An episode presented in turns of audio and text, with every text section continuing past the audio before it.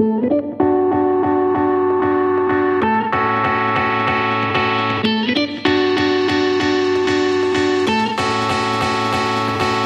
ich habe, wie gesagt, vor zehn Jahren begonnen, da war ich natürlich auch ein bisschen übermütig und so und habe gesagt, äh, es kann nicht hoch genug sein und wild genug und habe halt ganz äh, schnell irgendwo ganz hoch hinauf müssen, aber ich habe dann natürlich gemerkt, das ist ganz was anderes, wenn man in Wien auf einer 30 oder sagen mal 25 Meter hoch sind, sage ich mal die meisten Gebäude 20, 25 Gebäude oben ist, also wenn man wirklich auf einem Schlot oben ist, der 60 Meter hoch ist oder so. Das hat ganz eine andere Qualität. Deutschland war ich zum Beispiel auf einem äh, Kohlekraftwerk, sind wir auf einem Kühlturm gewesen und haben drei Tage sind wir am Kühlturm oben kampiert und haben da oben ausgeharzt in der Hoffnung, dass irgendwie das Kraftwerk schließt. Ich meine, ja, das ist ein bisschen ein studentischer äh, Irrglaube gewesen. Es hat aber super eingeschlagen in den Nachrichten. Wo, wo ich darauf hinfieber oder, hin, oder hinplane, es ist es ist, es ist jetzt nicht mehr nur auf äh, Höhe und Seil ausgerichtet, aber wir haben eine relativ komplexe Anfrage, in einem äh, Hochofen zu arbeiten, der jede halbe Stunde in Betrieb geht und auf 1400 Grad hinaufheizt. und wir müssen da drinnen aber zwei Tage arbeiten.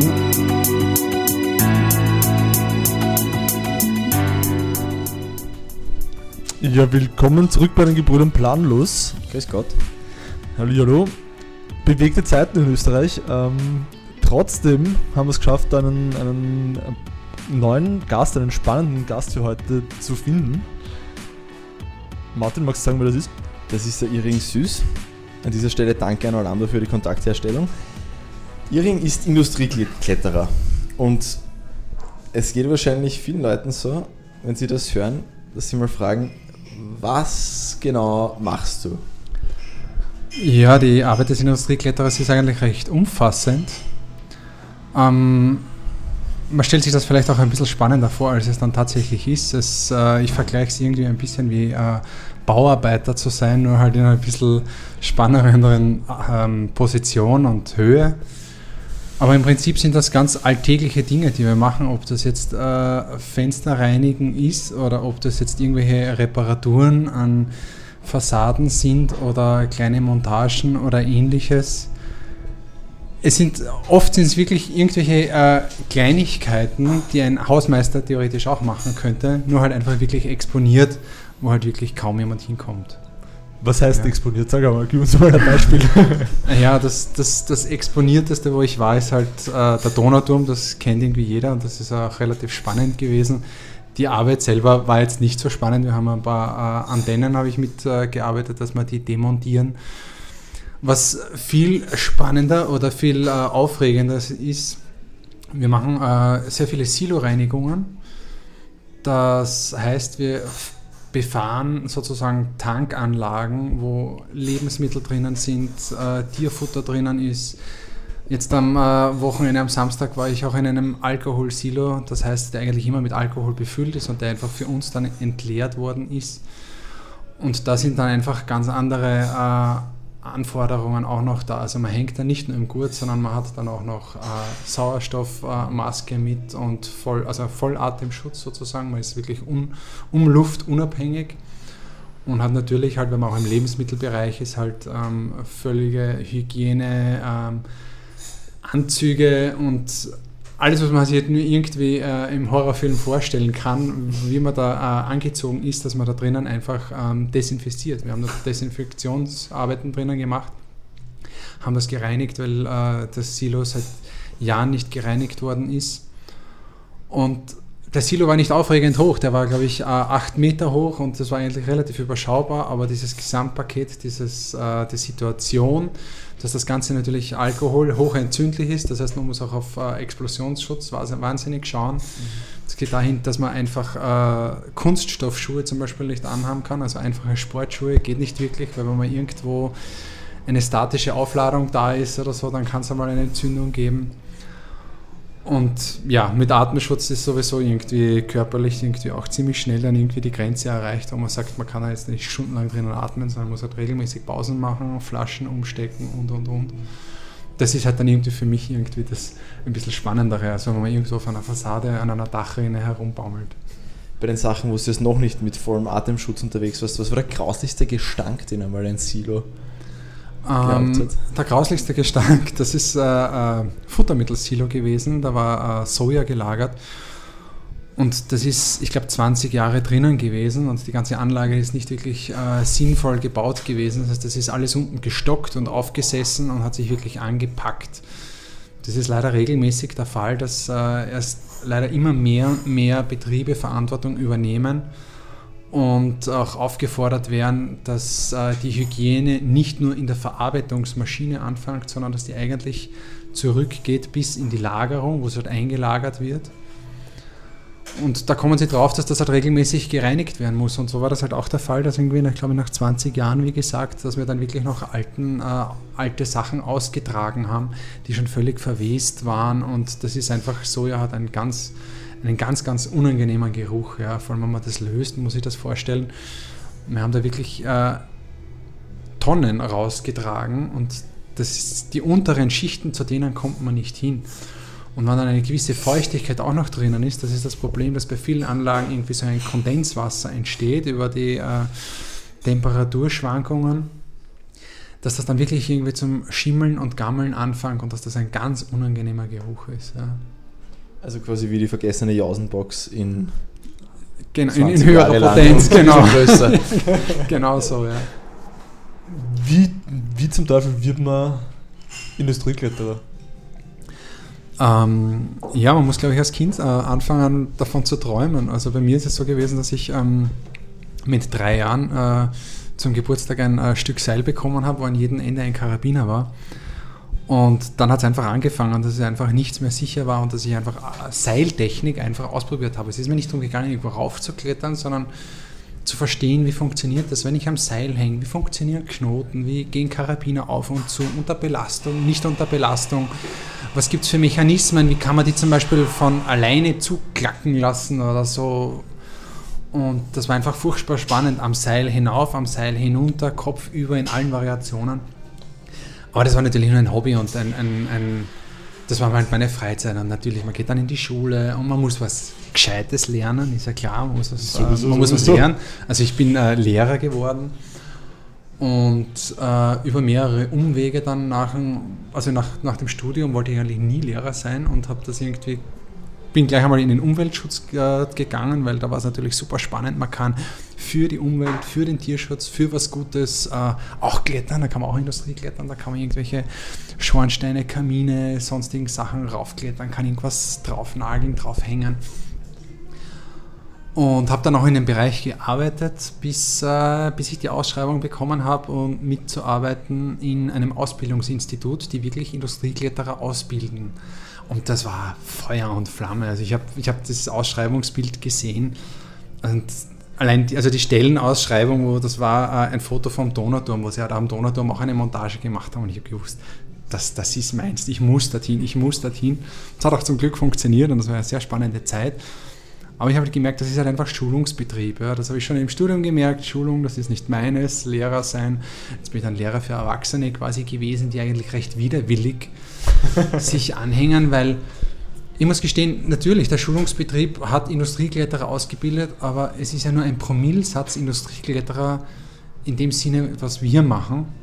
Die meisten sind irgendwelche Dachdecker, die halt die Auflage haben oder wo der Arbeitgeber hat die Auflage, dass die Arbeitnehmer gesichert werden müssen. Und jetzt ist der Dachdecker oben, der muss einfach vielleicht zwei, drei Schindeln auswechseln. Natürlich muss er seinen Arbeitnehmer anhängen. Das freut ihn überhaupt nicht, weil das hat er so gelernt und das ist immer so gewesen. Man steigt einfach aufs Dach rauf und man ist eh äh, trittsicher und das kennt man von Jugendjahren auf und jetzt ist halt einfach der Arbeitnehmerschutz da, man muss sich anhängen.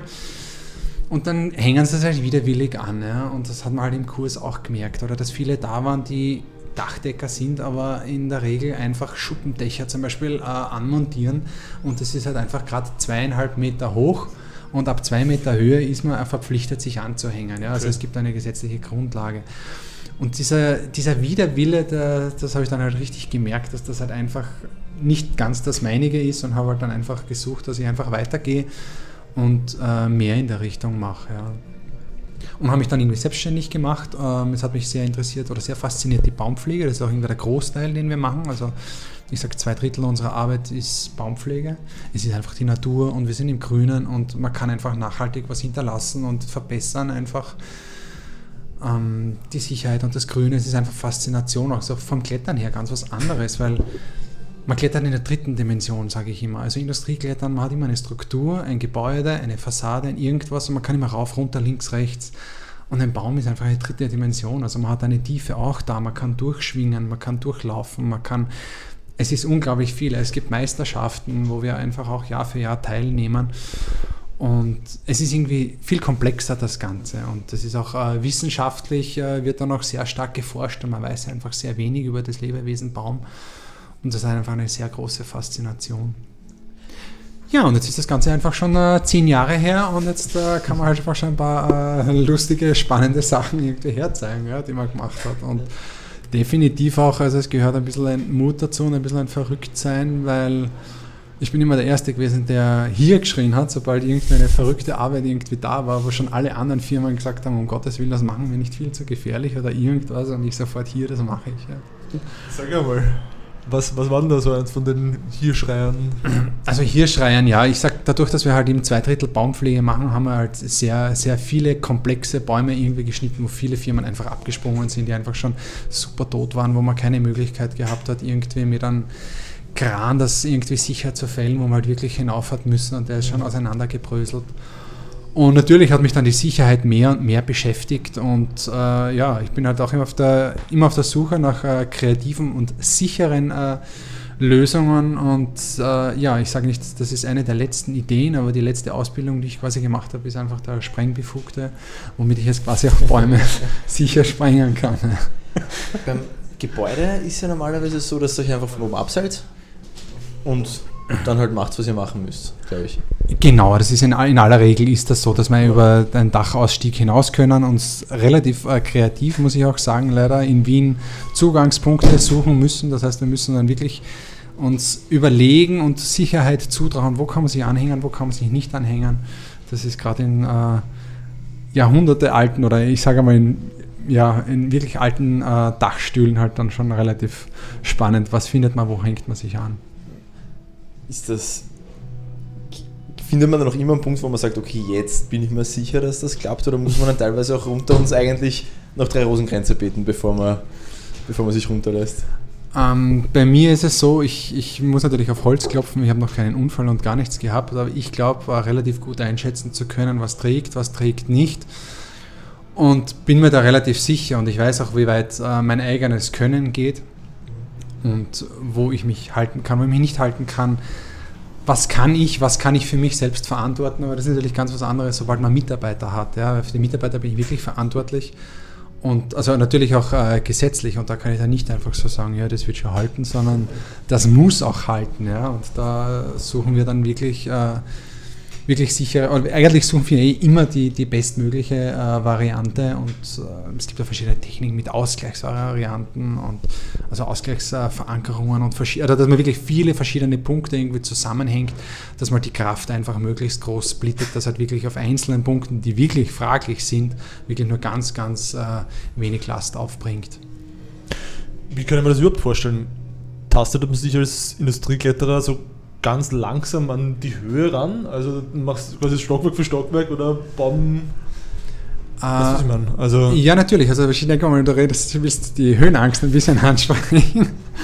äh, ja, ich habe, äh, wie gesagt, vor zehn Jahren begonnen, da war ich natürlich auch ein bisschen übermütig und so und habe gesagt, äh, es kann nicht hoch genug sein und wild genug und habe halt ganz äh, schnell irgendwo ganz hoch hinauf müssen. Aber ich habe dann natürlich gemerkt, das ist ganz was anderes, wenn man in Wien auf einer 30 oder sagen wir mal 25 Meter hoch sind, sage ich mal die meisten Gebäude 20, 25 Gebäude oben ist, also wenn man wirklich auf einem Schlot oben ist, der 60 Meter hoch ist oder so. Das hat ganz eine andere Qualität und man macht einfach dann die Bewegungen einfach ein bisschen langsam, ein bisschen überlegt, da schaut wirklich, ist wirklich jeder Karabiner zu. Also wenn man das dann irgendwie gewohnt ist in Wien, dann macht man klack, klack, klack, hängt sich ein, wie der James Bond und springt sozusagen. Also man gewöhnt sich wirklich gut dran. Ja. Aber größere Projekte sind halt nach wie vor immer wieder spannend und ja, das braucht schon mehr. Ja. Wie fühlt sich's, wie fühlt sich's an, an einem 60 Meter Schornstein dran zu hängen? So, der so frei steht, ich stelle mir das fürchterlich vor. Ja, es, ist, es spielen einfach äh, sehr, sehr viele Faktoren mit. Also das Wetter spielt eine sehr große Rolle. Es ist äh, lustigerweise in 60 Meter Höhe ist das Wetter ganz anders als wie am Boden. Ja. Am Boden merkt man vielleicht, dass sich ein paar Blätter bewegen und denkt sich, ja, das, oder man kriegt das überhaupt nicht mit, dass da ein kleiner Luftzug ist und dann ist man oben und dann merkt man, dass man eigentlich sich gar nicht wirklich gut verständigen kann über fünf Meter oder so, sondern dass man wirklich mit erhobener Stimme hin und her funken muss und dass das, äh, ja, das kommt dann einfach auch noch erschwerend hinzu. Ja. Aber natürlich steigt man dann um und wir haben dann schon Funk und äh, dies und das und es wird eh immer besser und besser. Aber das sind Kleinigkeiten, die einfach dann auch irgendwie ein bisschen an der Psyche ähm, kratzen zusätzlich. Man ist hoch oben, das Wetter fängt irgendwie an, vielleicht ein bisschen winden, vielleicht kommen ein paar einzelne Tropfen oder so, die Zeit vergeht. Ja. Ist halt leider oft ein Fall, das ist, äh, da muss ich mich selber an der Nase nehmen, dass ich irgendwie viel zu oft ähm, zu optimistisch bin mit der Zeit. Denke, es geht sich schon aus und das kriegen wir noch hin. Und die Zeit verstreicht und verstreicht und bis man alles aufgebaut hat und so und dann ist auf einmal der halbe Tag um, man hat einmal gerade mal nur hergerichtet. Und das sind dann irgendwie so Sachen, die dann halt wirklich äh, einfach an die Substanz gehen und wo man einfach eine gute Psyche einfach mhm. braucht. Ja. Mhm. Aber ihr seid ja im Prinzip schon Schönwetterarbeiter, oder? Also ich meine, es gibt ja schon Grenzen, wo man das dann einfach aus Sicherheitsgründen nicht mehr macht, oder?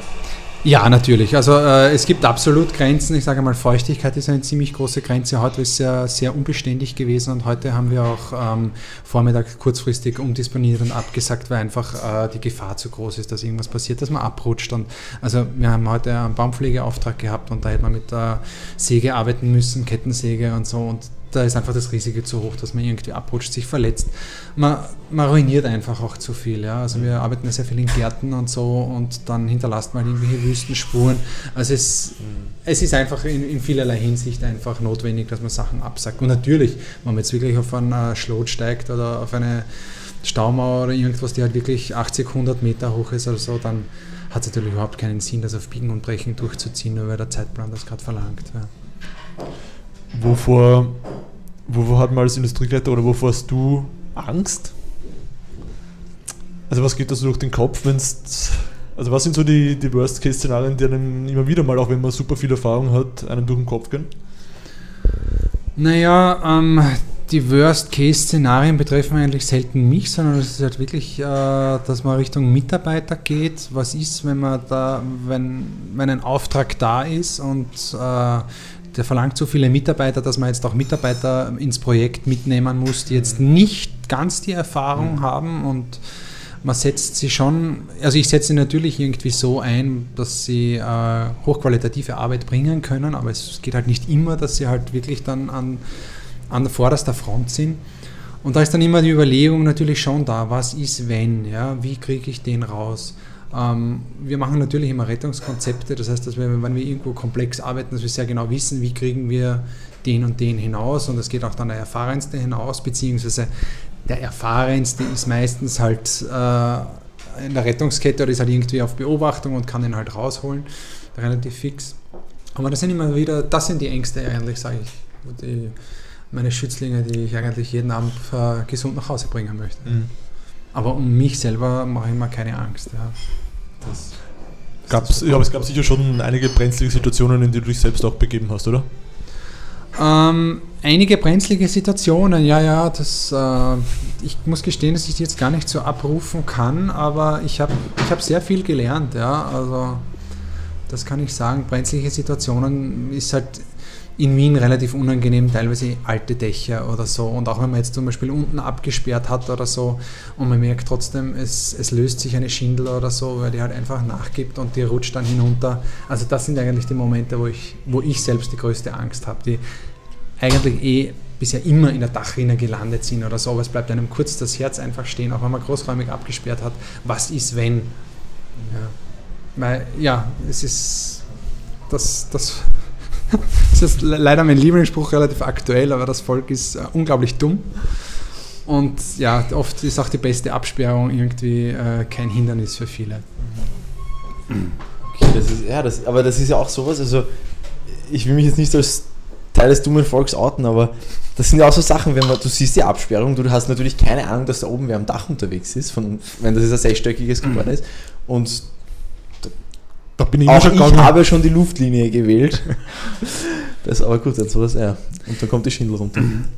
Ja, natürlich, ja. Also man muss dann natürlich auch ein bisschen mitpokern oder so und sich denken, ja, wie groß ist die Wahrscheinlichkeit das? Es könnte mich auch ein Meteorit treffen. Aber ja, das muss man natürlich ausschließen, ja. Ähm, du hast jetzt vorher auch deine Vergangenheit bei Greenpeace angesprochen. Ähm, da, das, das sind ja wirklich auch, also warst du irgendwo dabei, dass vielleicht sogar die Hörer mitgekriegt haben könnten? Es hat doch recht flashige Ähm, Aktionen gegeben. Ja, also ich bin jetzt nicht nur bei Greenpeace gewesen, hat es irgendwie zahlhaft äh, andere Organisationen auch gegeben. Ich war auch sehr viel für Global 2000 unterwegs. Ähm, die größeren Sachen, äh, wir sind äh, regelmäßig auch ins Ausland gefahren. Ja, es ist äh, da relativ wenig äh, kompetente, ist eine ehrenamtliche Arbeit gewesen. Ja, damals irgendwie als Student oder so. Man, wer nimmt sich irgendwie kurzfristig mal vier Tage Zeit, fahrt wohin, macht irgendwas für mich super Spannendes, aber für andere, die greifen sich am Kopf. Das können halt nur Studenten sein, die eh inflationär Zeit haben. Und ich muss Shoutout. gestehen, die, die, die, die spannendsten Sachen waren im Ausland. Ja, also in Österreich ist, äh, ist, hat sich das irgendwie auch von der, von der Landschaft und vom politischen Interesse oder vom medialen Interesse relativ äh, flott dann beruhigt. Es ist so relativ kaum was angekommen, ja. Es hat sich einfach die Landschaft geändert. Also es ist, man hat ja lauter und stärker und explosiver sein müssen, dass man irgendwie noch einen Platz bekommt in den Medien, was halt oft nicht funktioniert hat. Im Ausland hat es noch relativ gut funktioniert. Also ich war oft im, äh, im Osten, in Osteuropa und in Deutschland war ich zum Beispiel auf einem äh, Kohlekraftwerk, sind wir auf einem Kühlturm gewesen haben drei Tage sind wir am Kühlturm oben kampiert und haben da oben ausgeharrt in der Hoffnung, dass irgendwie das Kraftwerk schließt. Ich meine, ja, es ist ein bisschen ein studentischer äh, Irrglaube gewesen. Es hat aber super eingeschlagen in den Nachrichten. Was war noch äh, relativ spannend? Ähm, ja, am Glockner, im Winter sind wir mal äh, äh, am Glockner auf die Pasterze, auf die Staumauer gegangen und haben dort äh, was aufgehängt. Das ist auch super spannend, weil im Winter sind wir da mit Rodeln, haben einfach das ganze Equipment auf Rodeln gepackt und sind die Hochalpenstraße, haben wir die hinaufgezogen. Alles, alles hinaufgezogen, um dann einfach in der Früh, ich glaube um 4 Uhr, bevor der Hubschrauber, der dort äh, Arbeiten erledigt hat und einfach äh, den Transport für die Bauarbeiten äh, erledigt hat. Ich glaube, der ist um 6 Uhr oder um halb sieben gekommen und wir sind halt schon um 4 Uhr hingestartet auf die Mauer und haben uns reingehangen. Das heißt, wie der dann um halb sieben gekommen ist oder so, ist halt schon riesengroß die Botschaft da gewesen und damals noch mit mühsamster Internetverbindung dann das Foto irgendwie ins Tal geschickt und weiter an die Medien und das war relativ spannend. Also das sind, sage ich einmal, die, die spannenderen Geschichten gewesen. Ja. Und viele Giftaktionen, wo ich ja dann auch irgendwie mit Artenschutz äh, Gift- und Pestizidfässer äh, im Osten ausgeräumt habe und Lagerhallen und äh, ja, mit Schlauchbooten haben wir auf der Donau ähm, Aktionen gestartet. Also es waren viele, viele spannende Sachen. Ja.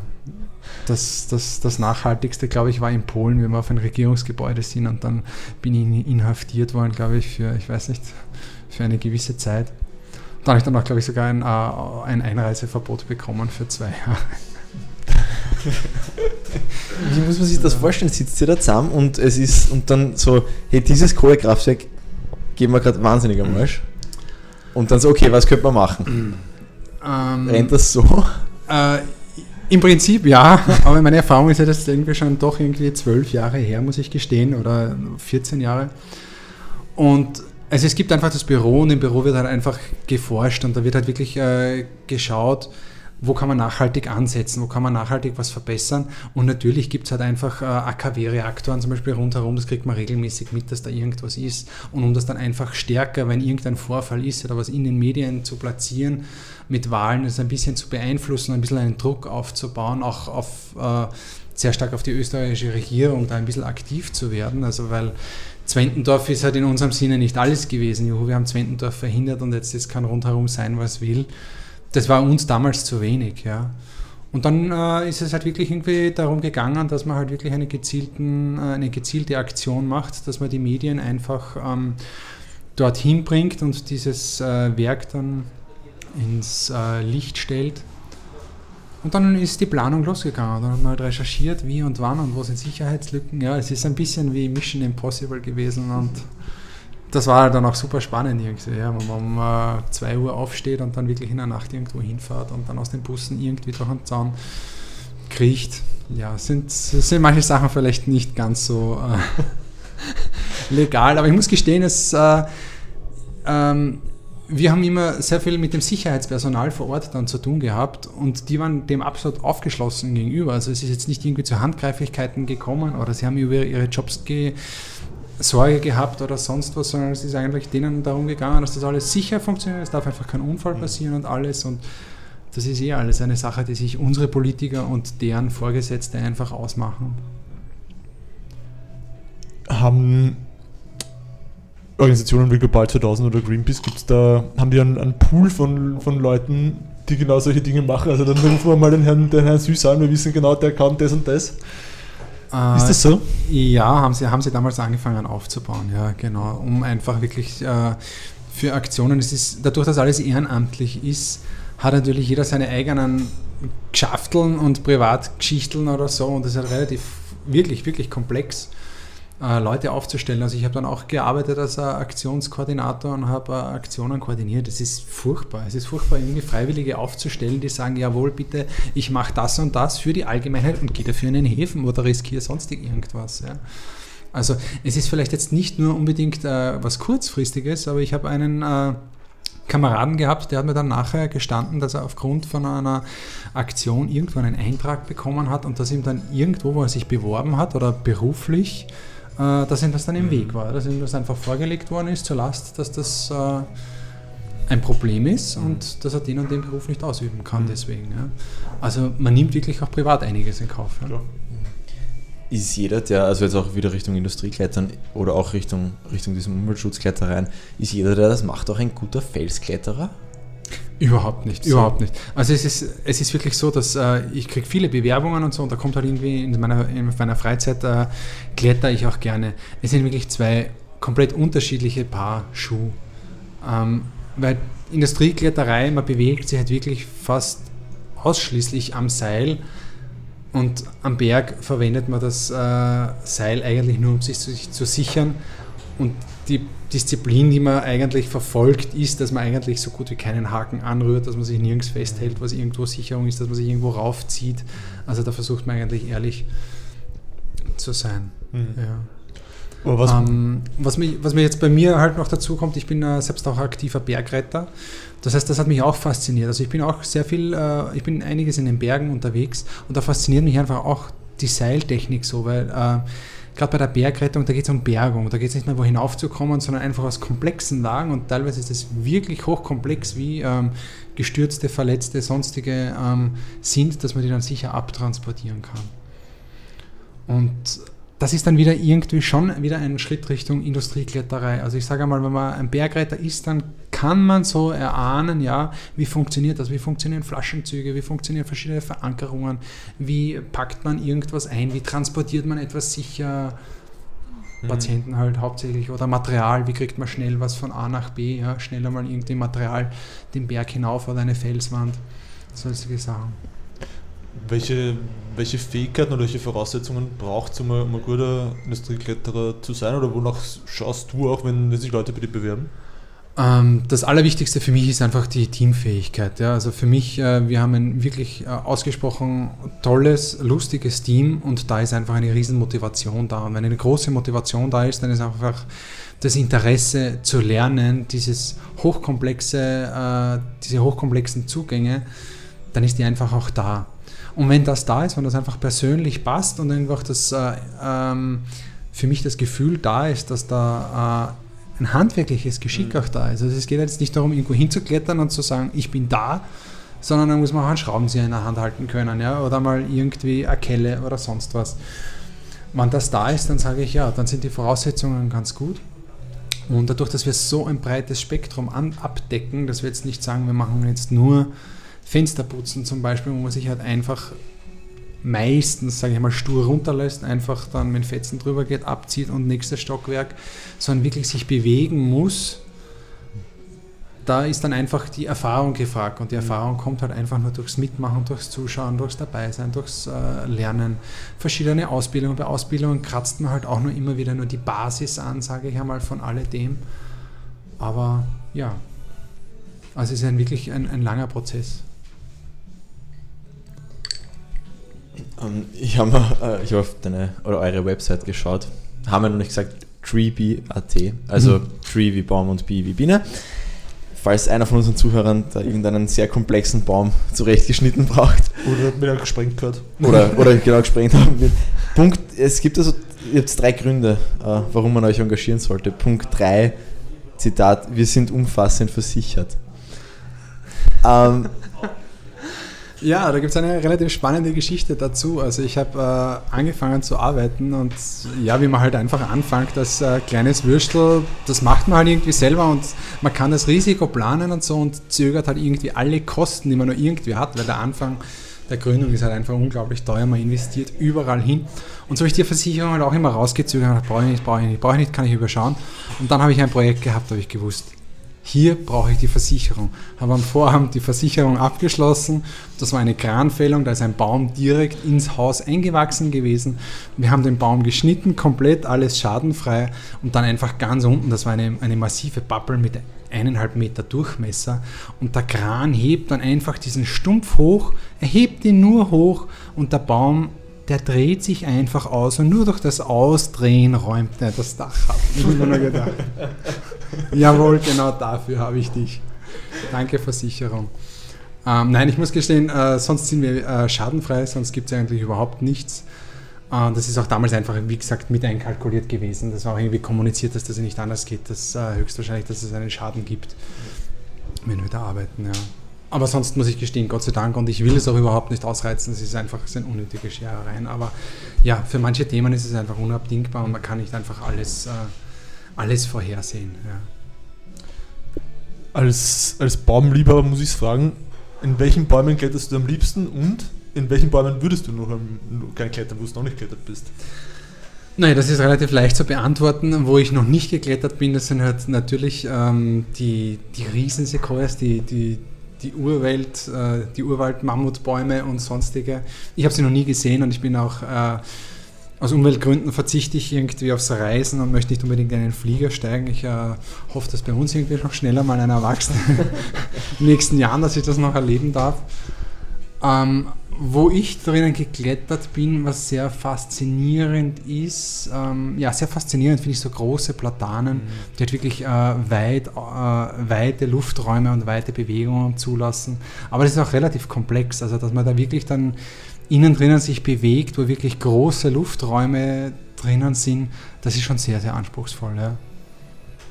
Ihr braucht ja eigentlich auch eine irrsinnige Trittsicherheit wahrscheinlich, gerade in den Bäumen dann, oder? Ähm, ja, und Balance sage ich einmal sehr stark. Ja. Trainiert man das als Industriekletterer? Das kann man als Kind trainieren. Also das kann man als Kind trainieren, sage ich, wo man als Kind in irgendwelchen Bächen oder so von Stein zu Stein hüpft. Ich glaube, das ist das beste Training. Ja. Aber also für, für Balance-Legastheniker wie mich wäre es ähm, zu spät? Ja, das traue ich mir jetzt nicht sagen, aber ich glaube, dass äh, ja, Übung macht sicherlich den Meister, aber du wirst sicher äh, mehr zu üben haben als ein Kind, das in den Bach gelupft ist. Ja. Du hast jetzt angesprochen, das haben wir nicht gewusst. Wir haben nicht so brav recherchiert. Du bist auch bei der Bergrettung. Ich bin bei der Bergrettung, ich bin auch Sanitäter aktiver beim Roten Kreuz. Also ich du bist so ja ein bisschen umfassend. Aber äh, Niederösterreicher, oder? Du kommst genau, ich bin Niederösterreicher. Wo braucht es eine Bergrettung im Großraum Wien? Ähm, ja, groß, also sogar, der, äh, sogar Wien hat eine Ortsstelle von der Bergrettung. Die sitzen, äh, die fahren dann tatsächlich am Schneeberg raus und äh, machen am Schneebergdienst. Ich selber sitze am äh, Peilstein.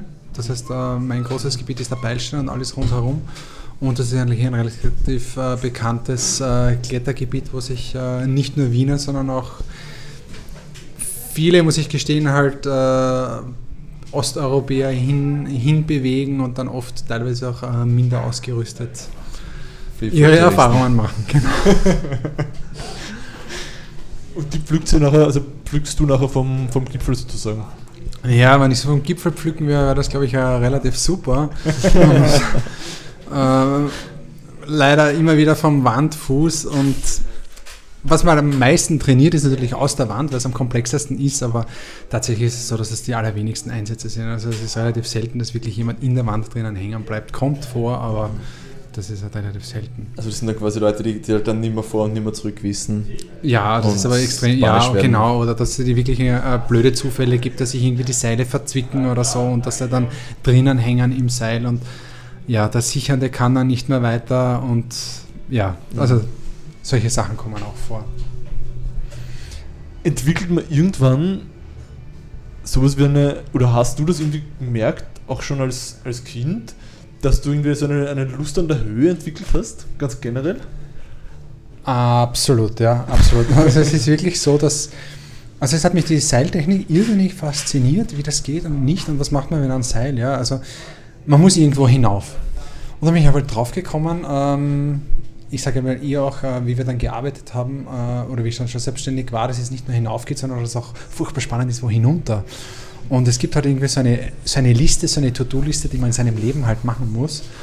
Und da steht bei mir auch drauf, dass ich irgendwann einmal in so einen furchtbar tiefen Brunnen abfahren möchte. Also irgendwo in Deutschland gibt es immer wieder Burgen oder so, die irgendwo sind und da gibt es halt so einen 110 Meter tiefen Brunnen und ich muss da mal hinunterfahren und muss da mal irgendwas rausholen oder so, was irgendjemandem mal runtergefallen ist. Den das ist zum Beispiel ist zum Beispiel. Bitte? Den letzten, der reingefallen ist. Ja, genau, oder irgendwie, weiß nicht, Geldbörsel oder irgend sowas oder was auch immer. Ja, furchtbar spannend, was da drinnen ist. Oder Windrad zum Beispiel ist ja auch äh, furchtbar interessant. Aber kann man, kann man da sagen, liebe Burg, ich würde da jetzt gerne mal in euren Brunnen kraxeln? Ja, könnte man wahrscheinlich, aber es ist ohne Auftrag, ist es halt irgendwie reizlos. Also es braucht schon eine, eine, eine gewisse Mission dahinter, dass man wirklich dann eine Befriedigung erfährt. Ja. Da, daran vielleicht, also ich kann das nicht nachvollziehen, das ist einmal, vor- das einmal vorausgeschickt, aber daran anknüpfen an die Frage, gibt es noch irgendwelche, wenn du To-Do-Liste oder Bucketlist irgendwie ansprichst, was steht, hast du noch irgendwas in, in Planung, was in den kommenden Monaten, Jahren bevorsteht, wo, schon, wo du schon darauf hinfieberst oder planst? Ähm, wo, wo ich darauf hinfieber oder, hin, oder hinplane, es ist, es, ist, es ist jetzt nicht mehr nur auf äh, Höhe und Seil ausgerichtet, aber wir haben eine relativ komplexe Anfrage, in einem äh, Hochofen zu arbeiten, der jede halbe Stunde in Betrieb geht und auf 1400 Grad hinaufheizt. und wir müssen da drinnen aber zwei Tage arbeiten. Also das heißt, man hat immer so ein Zeitfenster von 25 Minuten, wo man in diesen Raum hinein muss, in diesen Hochofen, der hat eine Restwärme, glaube ich, von 90 Grad und wo wir da drinnen Arbeiten machen müssen und dann wirklich mit Piepsen, wo man raus muss, weil dann geht er halt wieder in Betrieb. Und das sind irgendwie so dann die Reize, wo man denkt, sowas ist dann noch irgendwo spannend. Ja. Also wie weit kann man dann an Materialgrenzen gehen? Also man, ich, natürlich will ich jetzt nicht irgendwie Plastikseile drinnen hängen lassen, weil ich weiß, wie die ausschauen nach 1400 Grad. Aber das sind dann irgendwie dann so die zeitliche und die körperliche Komponente, ja, und einfach genau die Logistik vorbereiten und solche Sachen. Das ist dann irgendwo was, wo ich jetzt denke, sowas fieber ich, dem fieber ich entgegen und das wird relativ bald mal was werden. Ja. Das kann ich mir vorstellen. Ich meine, wie, aber wie, wie bereitest du dich auf sowas vor? Ich meine, hängst du dann einmal deine Ausrüstung in einen Sauna. Ofen rein? Oder, weißt du, was ich meine? Nur das, allein, was das Material angeht, dass du dich doch verlassen kannst, dass es auch unter diesen Witterungsbedingungen, sage ich jetzt mal, hält. Das ist das eine und das andere ist, wie du sagst, also wie gehst du damit um, also als, als Körper, wie gehen die Körper damit um mit dieser enormen Hitzebelastung? Nee, das ist einfach eine Vorbereitungsarbeit, sage ich einmal, wo man halt sich selbst genau kennen muss und einfach auch, ja, aufs Material kann man natürlich zurückgreifen, auf irgendwelche Datenblätter und kann sich das ansehen und bis wohin ist was erprobt und dann lässt man sich teilweise für irgendwelche Sachen speziell anfertigen, die das dann auch irgendwie schaffen. Und dann, ja, da muss man halt ein bisschen hintrainieren, sage ich einmal. Aber das ist halt so, wenn manche auf einen Marathon äh, trainieren, würde ich halt auf das hintrainieren. Also ja. übst du dann quasi, was auch immer du dort machen musst, dann in der Sauna einmal. Ja, das wird, das wird wohl die Sauna sein müssen. Ja. Wenn es da ein abseits, also stell dir vor, du Ja. müsstest nicht hinfliegen, wenn es da ein Gebäude auf der Welt aussuchen könntest, wo mal was zu machen wäre. Ja, das wäre definitiv eine Brücke. Also ich weiß nicht, ob das die Golden Gate Bridge ist oder irgendeine äh, spannende, also ich glaube fast sogar noch spannender ist so eine äh, aus irgendwelchen Wild-West-Filmen diese Eisenbahnbrücken, die aus furchtbar komplex vielen Strukturen über ein hohes Tal gehen oder so. Da einfach eine Schraube tauschen oder so, das wäre großartig. ja. Also es muss ja nicht viel sein, einfach nur so irgendwas, ich habe da was Wichtiges gemacht und jetzt kann das Ding wieder stehen ein paar Jahre. Ja. Liebe Eisenbahnnetzbetreiberinnen und Betreiber, Macht's mal eine Schraube locker. macht der Schraube locker, es gibt jemanden, der die wieder reinschraubt. Ja. Ähm, wir haben auch äh, früher Übernachten im Baum angeboten und Dinner in the Tree. Das heißt, wir haben wirklich äh, sozusagen einen Tisch in den Baum hinaufgezaubert und äh, haben übernachtet. Wir haben äh, einige Baumbetten, die wir auch verkaufen. Also wir haben, äh, haben einen Handel mit Baumbetten und verschiedenen anderen Hängezelten und Cool. alles in der Richtung. Und da existieren natürlich auch noch ein paar Träume. Also ja, da gibt es da gibt's noch einiges, was man, wo man nicht irgendwie hängen und campieren kann über eine Nacht. Also da gibt es auch noch einiges auf der Wo Liste. kann, ich, was wo kann ich, da muss ich, da muss ich jetzt fragen, es hilft nichts. Wo kann ich so ein Baumbett-Probe schlafen? Äh, Du kannst dir einfach bei uns eins ausbauen und hängst dich hinein, wo du möchtest. Das ist das Allerwenigste. Ja. Sehr Raufkommen muss man auf den Baum halt. cool. Da habe Also- ich jetzt einen List auf meinem, einen Punkt auf meiner Bucketliste. Ja, ja wir, wir verborgen das quasi auch, das ganze Material, Mhm. dass einfach jeder damit selber sich hinhängen kann, wohin er will, ob es jetzt ins Wohnzimmer hängt. Ich habe es auch eine Zeit im Wohnzimmer hängen gehabt oder in einem Baum oder unter eine Brücke oder auf eine Staumauer oder auf einen Felsen. Es, ist wirklich, es gibt viele, viele Möglichkeiten. Ja. Finde ich das auch auf Tree.at. ja, das findest du auch im Tree.at, das findest du im Shop Mhm. und da gibt es dann auch irgendwie so einen Unterpunkt, wo man das mieten kann. Mhm. Beziehungsweise rufst du einfach an und gibst Bescheid, dass du das gerne hättest. Sehr cool. Das werden wir gleich verlinken. Das machen wir. Ja. Ja, gut. Wir danken dir. Ja, sehr gerne, ja. Freut mich. War super spannend. Besten Dank an die Zuhörerinnen, auch besten Dank wieder fürs, fürs Einschalten. Und auch ein Dank mal wieder dem Café Namenlos für unsere Beherbergung. Richtig, richtig, danke, danke dafür. Und ja, wir hören uns in zwei Wochen, würde ich sagen. So machen wir das. Bis dann.